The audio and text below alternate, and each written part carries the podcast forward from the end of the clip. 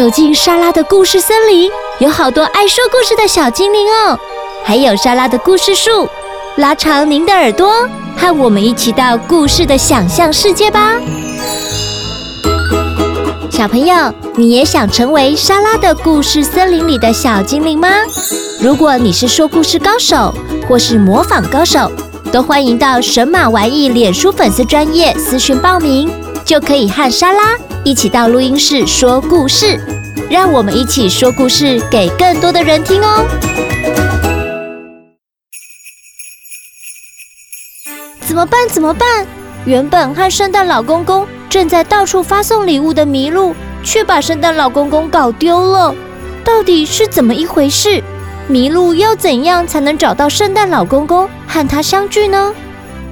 今天的 Podcast 故事是由四位小朋友一起故事接龙创作完成的哦。说故事的小精灵分别是艺兴、瑶瑶、维扬，还有玉溪。一起来和莎拉收听今天的故事吧。圣诞老公公去哪儿了？有一天，圣诞老公公骑着驯鹿在外面发礼物。接下来呢，他爬进了一个烟囱里，到了一个小木屋。到门口，他出去外面的时候，看到了一个无线列车。他觉得坐在无线列车发礼物会比较快。他放着驯鹿，直接到无线列车就去发礼物了。驯鹿很着急地说：“怎么办？怎么办？”原来圣诞老公公看到无限列车，一心只想赶快完成任务的圣诞老人跳上了时速五百公里的列车，结果他忘记了他的麋鹿伙伴，留下麋鹿痴痴地望着他远去的背影。麋鹿想要一直追那个列车。他一直找，一直找，一直找圣诞老公公，他都找不到。后来他发现了一个冰屋，冰屋里有住着一个好人。好人以为麋鹿是怪物，所以呢，好人派出他的北极熊来跟麋鹿钉孤枝。北极熊发现麋鹿是好人，后来就没有跟麋鹿打架了。麋鹿把他的遭遇一五一十的告诉北极熊的主人。后来北极熊的主人说：“我有一个好朋友，他是一个海盗。”你可以去找他帮帮忙。后来，麋鹿找到了海盗的藏身之处，上了海盗船。麋鹿一路奔跑，还好遇到了养了北极熊的冰屋主人，不仅提供地方让他休息，还介绍了正在环游世界的海盗朋友，请海盗朋友帮帮麋鹿找找圣诞老公公。海盗请他的水手坐上热气球，到天空上帮忙找一找，看可不可以找到圣诞老公公。结果没看到圣诞老公公，却看到一个女巫在天空飞。然后女巫答应帮他们找一找圣诞老公公。女巫看到了一台火车。火车一直在发礼物出去。麋鹿真的太幸运了，一路上好心人帮忙。虽然海盗没帮他找到圣诞老公公，却巧遇到正在天空练习飞行的小女巫。小女巫答应帮他们从天空上找，比较快。皇天不负苦心人，小女巫看到了一辆。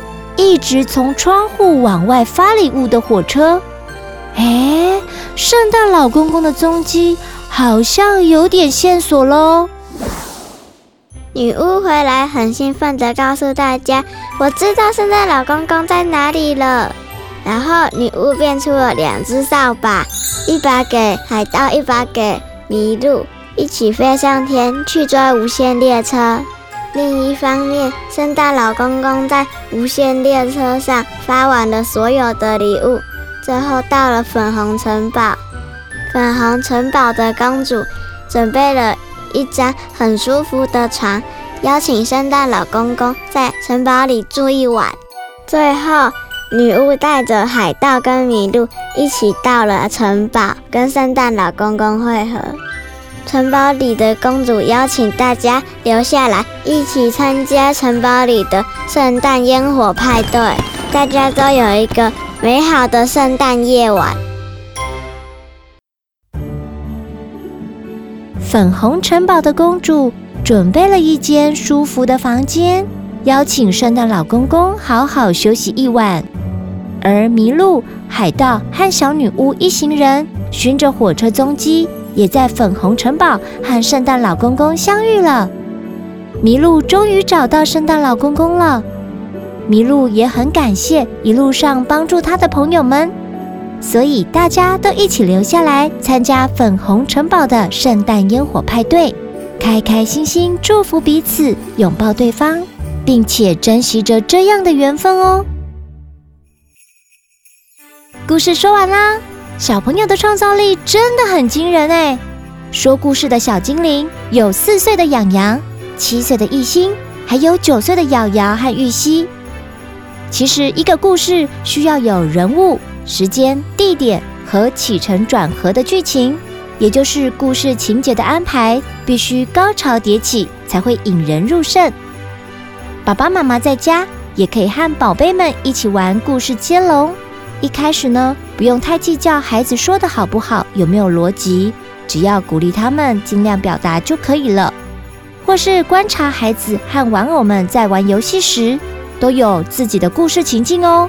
这时候千万不要打断他们。大人也可以试着加入他的故事中，和孩子一起游戏，也可以增进亲子之间的互动哦。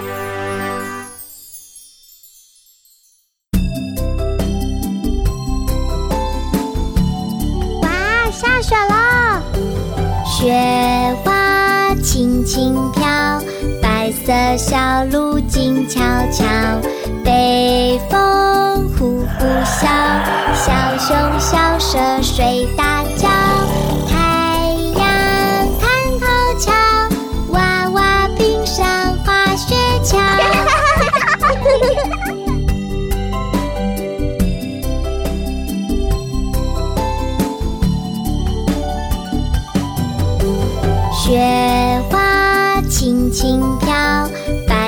小鹿静悄悄，北风呼呼啸，小熊小蛇睡大觉，太阳探头瞧，娃娃冰上滑雪橇。喜欢今天的故事或歌曲吗？欢迎在 Podcast 订阅收听。也请到神马玩意脸书粉丝专业留言，和我们聊聊你的心得哦。